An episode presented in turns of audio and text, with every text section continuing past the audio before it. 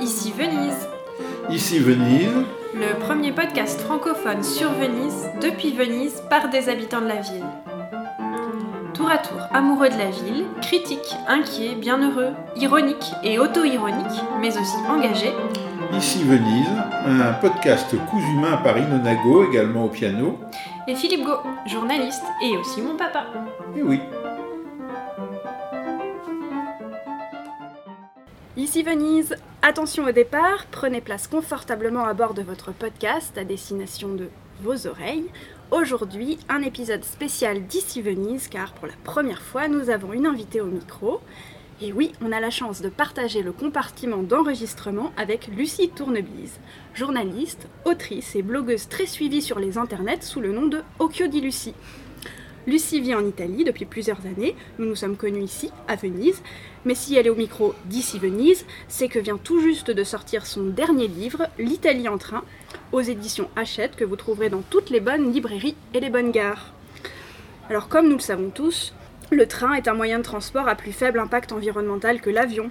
Il a plutôt bonne presse en ce moment, alors vous pourriez penser que c'est un livre de commande ou à la mode. Mais par chance, ce n'est pas cela. Et s'il trouvera son public aussi pour ces raisons, c'est avant tout un livre guide, tel un carnet de voyage en train, en Italie, avec le regard, ou plutôt l'œil, de Lucie. Bonjour Lucie, merci d'être avec nous.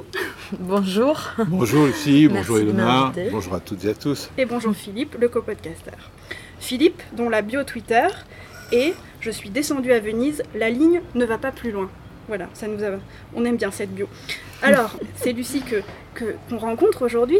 Alors Lucie, je dois t'avouer que moi qui suis pas une grande voyageuse, ou plutôt une grande voyageuse du surplace, j'ai horreur de quitter Venise, mais j'ai beaucoup aimé lire ton livre et il m'a même donné envie bah, de prendre le train. Tant mieux. c'est qu'il marche. Alors toi qui as réellement fait ces nombreux kilomètres sur les voies italiennes, est-ce que bah, tu peux nous raconter comment tu as construit ces 18 itinéraires de l'Italie en train? Oui, bien sûr. Alors en fait, euh, c'est une idée qui, euh, c'est une idée qui, a, qui est née euh, parce que j'adorais prendre le train régional en général. J'ai fait pratiquement tous mes voyages comme ça en Italie parce que je déteste conduire et euh, je trouve que le train est très agréable. Donc euh, j'ai eu l'idée de, proposer un guide de voyage basé uniquement sur les voyages en, train régional. Et je pensais pas que ça plairait. Enfin, je me suis dit, qui va acheter ça? Quel éditeur va me dire oui? Et puis en fait, comme je travaillais déjà avec Hachette, euh, j'en ai parlé avec l'éditrice qui était en vacances à Venise. Euh, elle était sur, euh, on était sur un quai en train de boire un verre et puis je lui ai dit j'ai cette idée. Elle m'a dit mais non, mais justement, je pense que ça pourrait, ça pourrait marcher. Donc voilà, c'est parti comme ça. Et puis ensuite, il a fallu effectivement définir le livre, son contenu. Et, donc ça veut dire construire. Alors au début, on voulait 20 itinéraires pour qu'il y ait un itinéraire par région en Italie. Puis je me suis rendu compte que le Molise, et malheureusement, euh, c'est souvent des bus qui remplacent les trains, c'était un peu compliqué. Et la Basilicate, pareil, c'est très petit. Donc euh, finalement, la Basilicate, je l'ai mise avec la Pouille. Et euh, le Molise, bah, il est un petit peu... euh, Alors encore une fois, le Molise est passé, est passé à la trappe. et alors, il y a un petit euh, paragraphe qui en parle quand même parce qu'il y a, y a une compagnie qui propose de temps en temps des week-ends où ils vont jusque dans le Molise en train. Euh, mais bon, c'est très anecdotique donc il n'y avait pas de quoi faire un chapitre.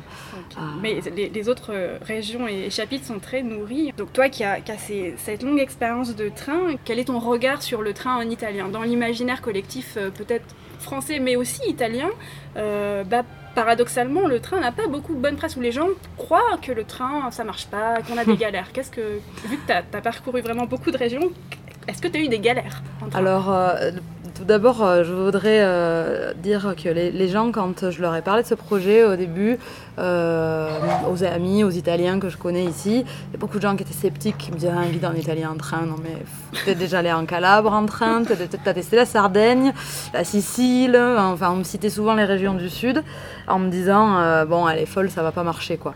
Et puis, en fait, ben, je, me suis dit, mais si, effectivement, l'expérience est un petit peu différente euh, quand on est en vacances et qu'on prend un train parce que euh, ben, on va d'une ville à une autre et on n'est pas pressé parce qu'on on est en vacances.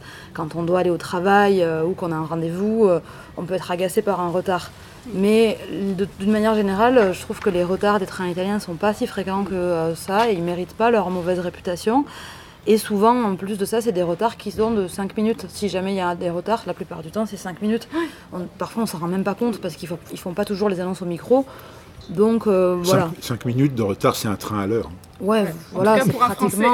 euh, Moi, je me souviens que quand je prenais le train entre Paris et Montpellier, euh, j'avais souvent des retards euh, entre 1 heure, 2 heures euh, pour un animal sur la voie, pour euh, X ou euh, Y.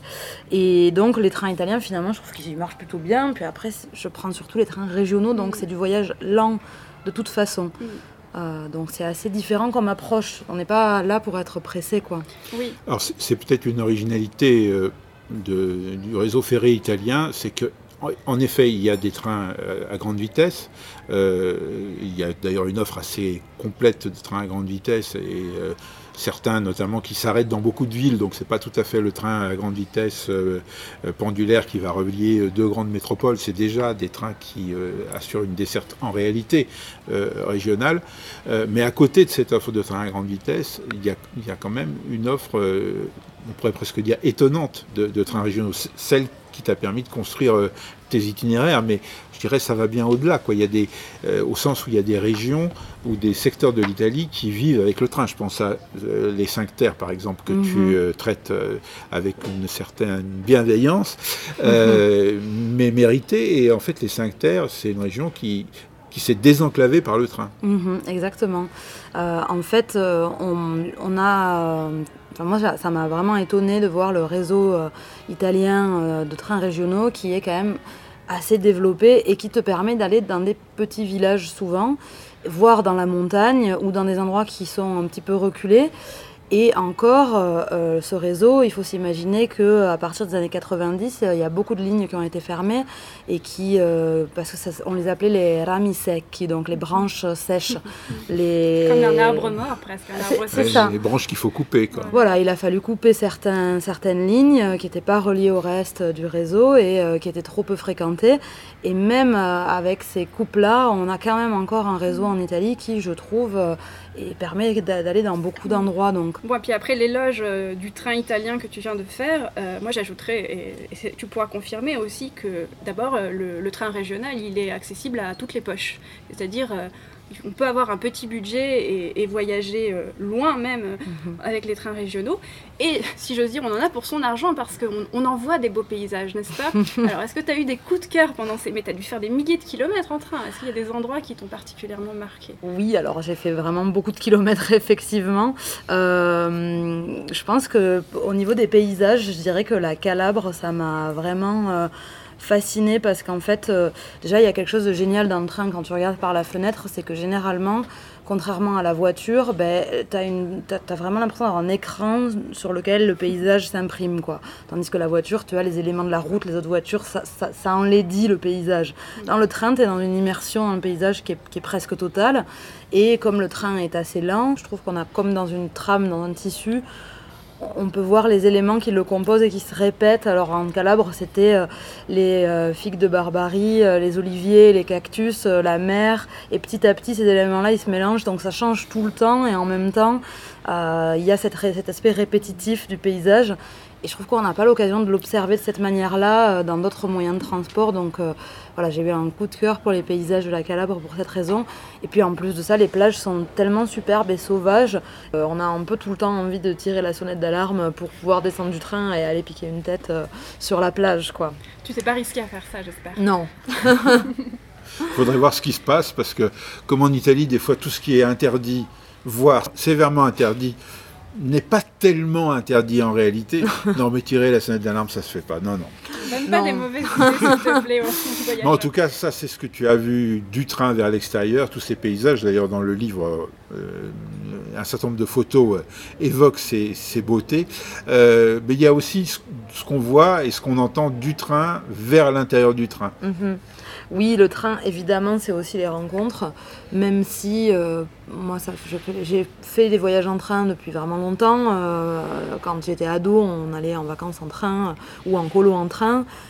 Et je trouve qu'on a plus de mal aujourd'hui à faire des rencontres à cause des téléphones où on, parle moins avec les autres voyageurs. Mais quand même, en fait, en réalité, si on est ouvert euh, à la discussion, on, peut tout à fait faire des rencontres. Et puis euh, aussi, des fois, c'est juste d'observer les autres et d'être avec les autres en train. Contrairement au voyage en voiture où on est dans sa bulle, ben en fait ça crée un lien même si on ne parle pas forcément aux autres qui est différent euh, et qui fait qu'on a l'impression de plus être dans le pays. Euh, ou dans la région où euh, voilà, on, est plus proche des gens qui vivent dans les endroits qu'on traverse. Je trouve que c'est intéressant quand même. Mmh, et d'ailleurs ton livre, mais j'imagine que tu as écrit, enfin tu as réalisé une partie de tes voyages pendant la pandémie de Covid.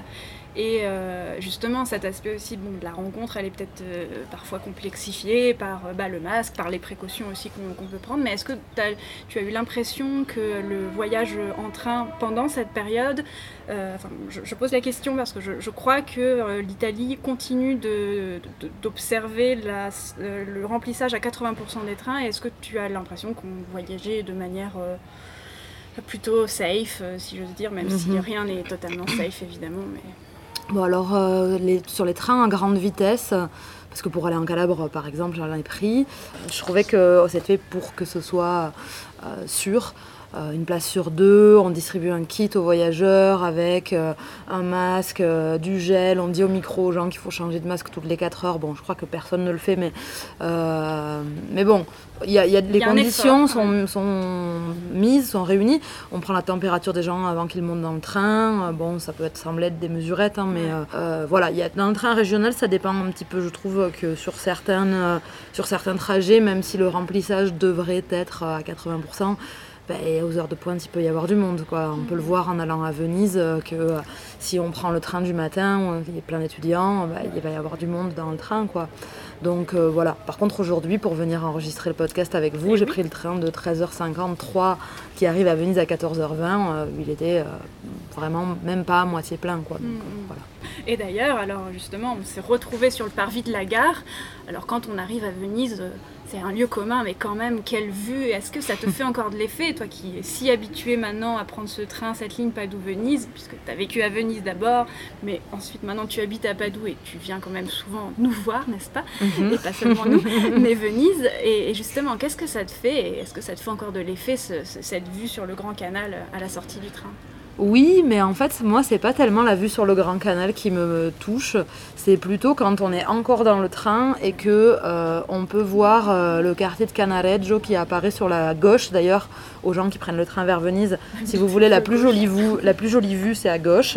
À droite, vous verrez un petit peu des, choses un petit peu plus industrielles. Alors bon, c'est un style.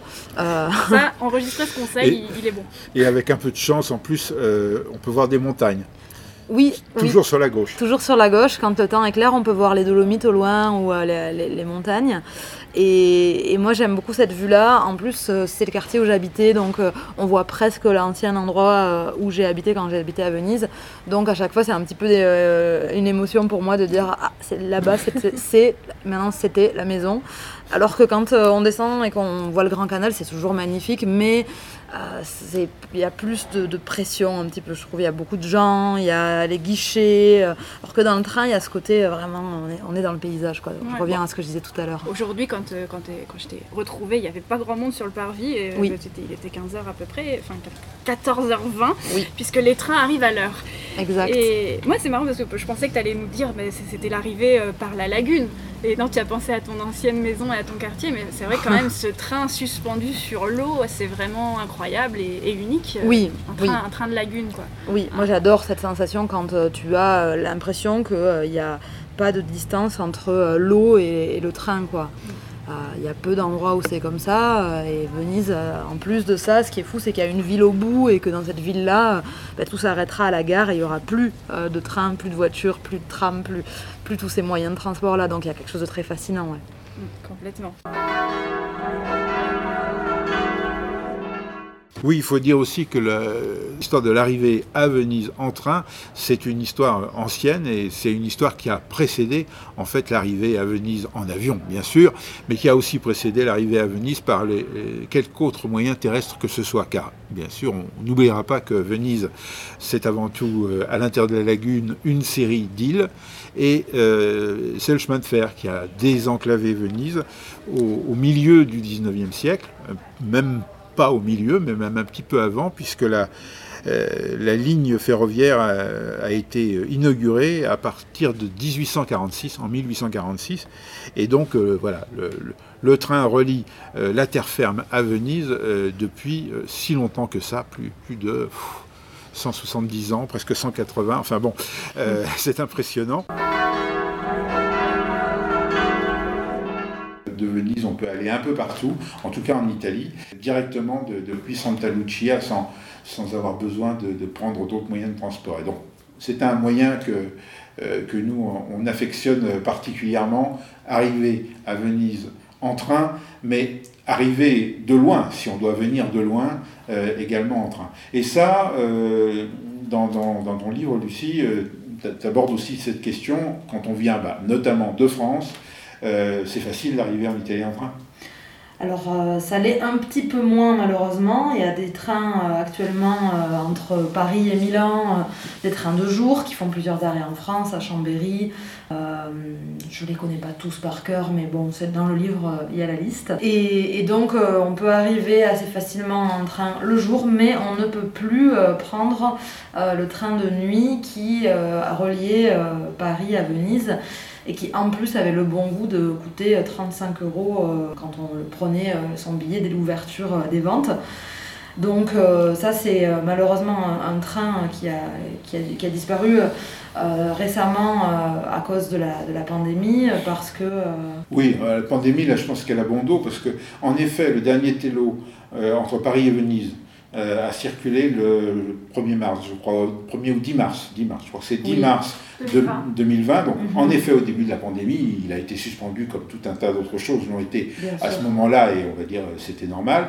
Euh, mais euh, on a attendu vainement qu'il redémarre, et euh, la compagnie Tello a annoncé la suppression définitive du Tello le 1er juillet 2021, en même temps que la même compagnie Tello a annoncé la suppression de ses autres liaisons entre la France et l'Italie, et qu'en gros, la compagnie Tello, c'est juste maintenant une marque qui appartient d'ailleurs à Trenitalia, et ils envisagent, d'après les déclarations qu'ils ont faites, on verra si c'est suivi des faits, de euh, relancer cette marque sur euh, euh, les parcours ferroviaires en France ou entre la France et l'Italie, mhm. mais principalement pour faire circuler des TGV en France. Donc voilà, c'est une réorientation stratégique de la maison Tello, dictée par l'actionnaire unique qui est, qui est Trenitalia, mhm. et probablement, ce qu'on peut se dire, c'est que s'il n'y avait pas eu la pandémie, euh, la mauvaise nouvelle nous serait quand même tombée dessus.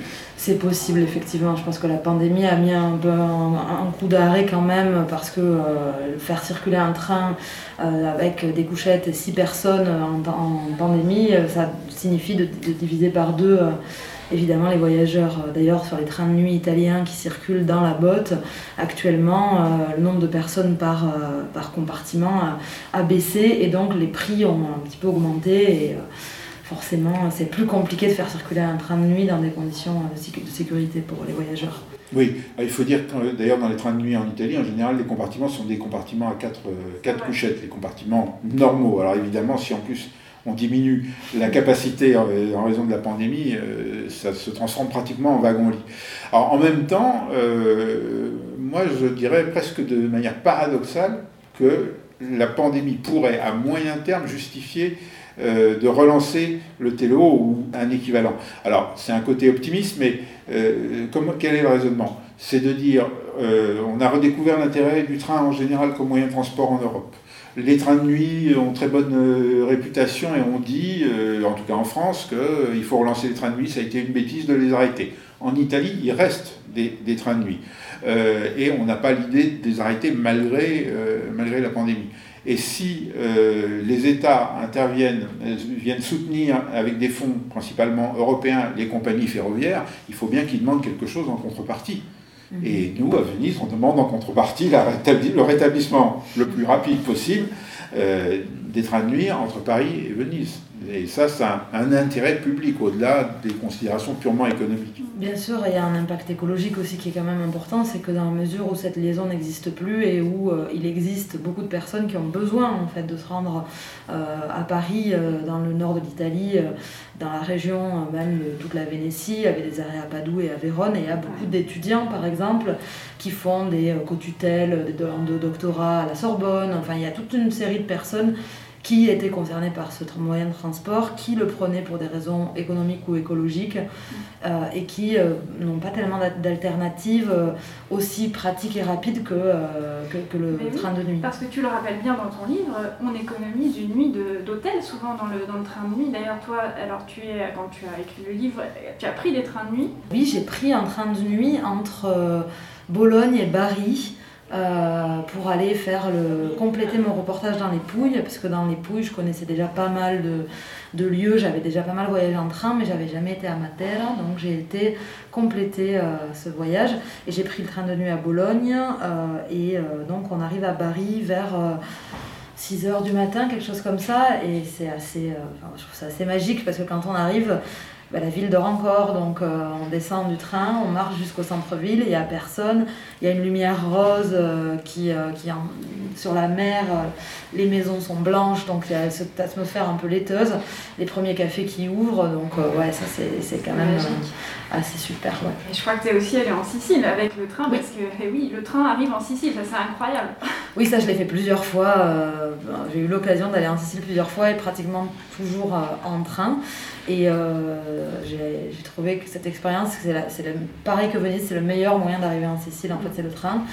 Parce qu'il euh, y a cette particularité où l'on embarque le train wagon après wagon euh, dans le ferry. Et donc, on traverse le détroit de Messine à bord du ferry pour ensuite recomposer le train de l'autre côté et continuer le voyage des fois, euh, ça selon les horaires, on peut se réveiller ou non. Euh, moi, je me souviens euh, d'une fois où je suis descendue et j'ai vu donc, la traversée depuis le pont du bateau mais on peut aussi rester endormi et se réveiller et dire Ah ben tiens, on est en Sicile, ça y est, sans s'être rendu Si je comprends bien, toi tu dors bien dans le train. Ah oui. Il y, a des gens qui n'arrivent pas à dormir en train couchette, au contraire, des gens qui se sentent bercés, mais toi ça va, tu dors comme un loir. On se réveille beaucoup, mais moi je me rendors très bien. En fait, c'est vraiment, j'ai l'impression que le, train de nuit ça crée une sorte de respiration en fait euh, très lente parce qu'il va pas, pas aussi vite qu'un train de jour et il s'arrête souvent et donc quand il s'arrête, il a ce. Et donc on se réveille un petit peu à on est où, et puis hop, on se rend dehors. Je trouve que ça, moi ça me berce. Bon, et à part dormir, qu'est-ce que tu fais dans le train? T'écris ton livre? Euh, Non, j'écris pas trop dans le train. Euh, moi j'aime bien dessiner dans le train, euh, lire, écouter de la musique aussi beaucoup, ce qui est quand même. Moi je trouve que c'est hyper. comment dire Si t'as une journée où t'as pas trop le moral et que tu montes dans un train et que tu mets de la musique que t'aimes bien et que tu regardes par la fenêtre ça va mieux quoi. C'est vrai, le train thérapeutique. On est bien à Venise. Oui, parce que là vous venez d'entendre le bateau.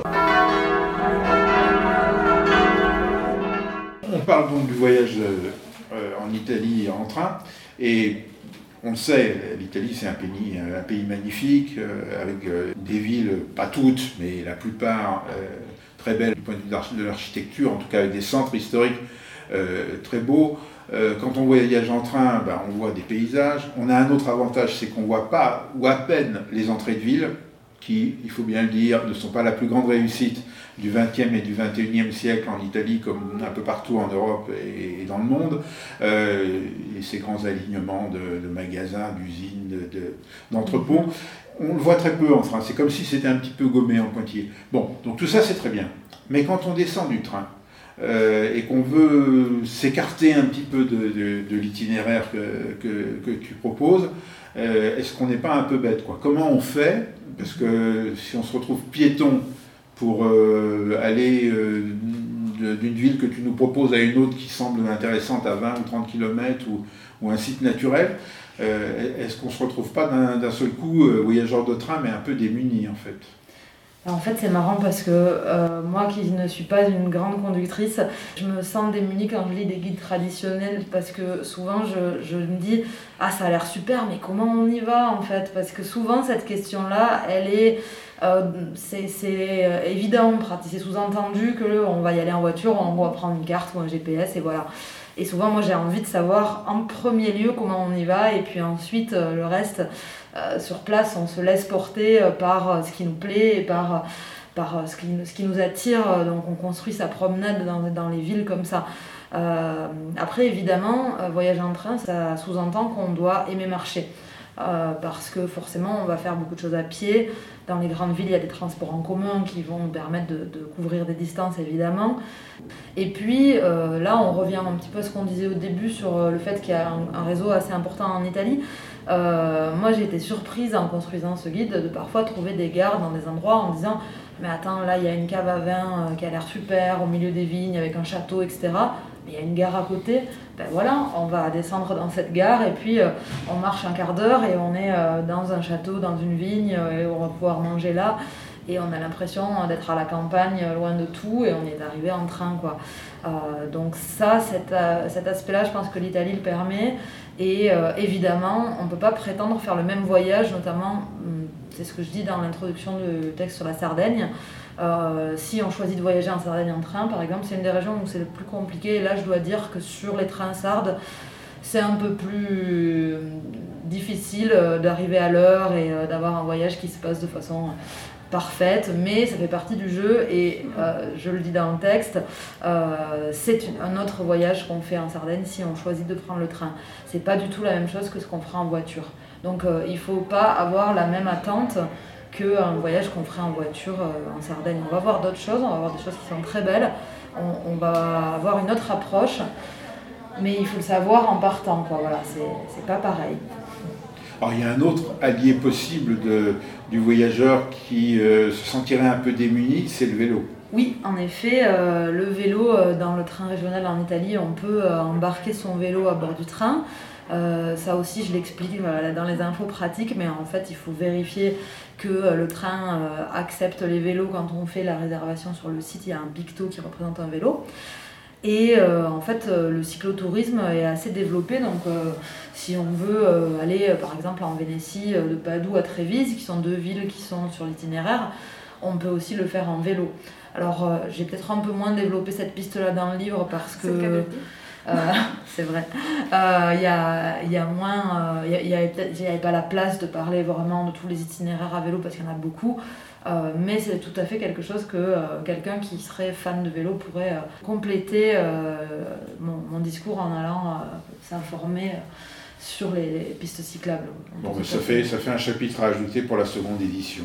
Voilà, mais il y a de quoi faire un tome 2 avec toutes les lignes souvent je me suis dit mince, j'ai pas mis ça, mais on peut tout mettre. on attend avec impatience déjà, puisque le, premier tome, à mon avis, va très bien se distribuer, mais on a oublié quand même de parler d'une chose très importante en Italie, c'est la gastronomie. Un chapitre qu'elle n'a pas oublié dans son livre. Quand même, dans chaque, euh, chaque étape, quasiment, euh, il y a une, aussi euh, simplement l'évocation d'un nom, d'un mets local, et même une bonne adresse en général, ou mhm. une bonne table.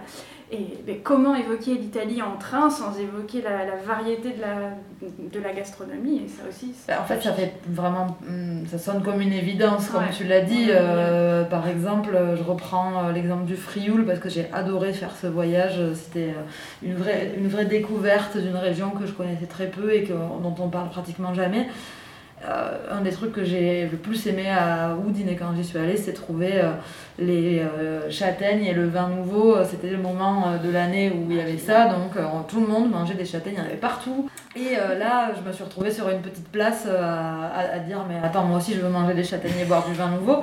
Et où j'ai demandé, mais c'était des portions énormes en fait. Alors j'ai demandé Mais on peut avoir une moitié et, ah non, non, non, c'est pas possible. Alors du coup, il y avait quelqu'un au comptoir qui m'a dit c'est pour moi, je l'invite, on va partager. Et du coup, on, a mangé des châtaignes ensemble. Donc voilà, ça fait vraiment partie d'un Italie de l'expérience. Et c'est souvent aussi comme ça qu'on va parler avec des gens, en fait. Parce que dans les restaurants euh, ou dans les lieux où on se restaure en général, ben, on pose des questions, on est curieux. Euh, et, et, les gens, les Italiens adorent parler de nourriture, les Français aussi d'ailleurs. Donc on a un Je crois que les Italiens euh, gagnent encore sur ce point. Ouais, c'est vrai que c'est un, un sujet de conversation euh, à la fois facile pour entrer en contact et on a toujours quelque chose à raconter. euh.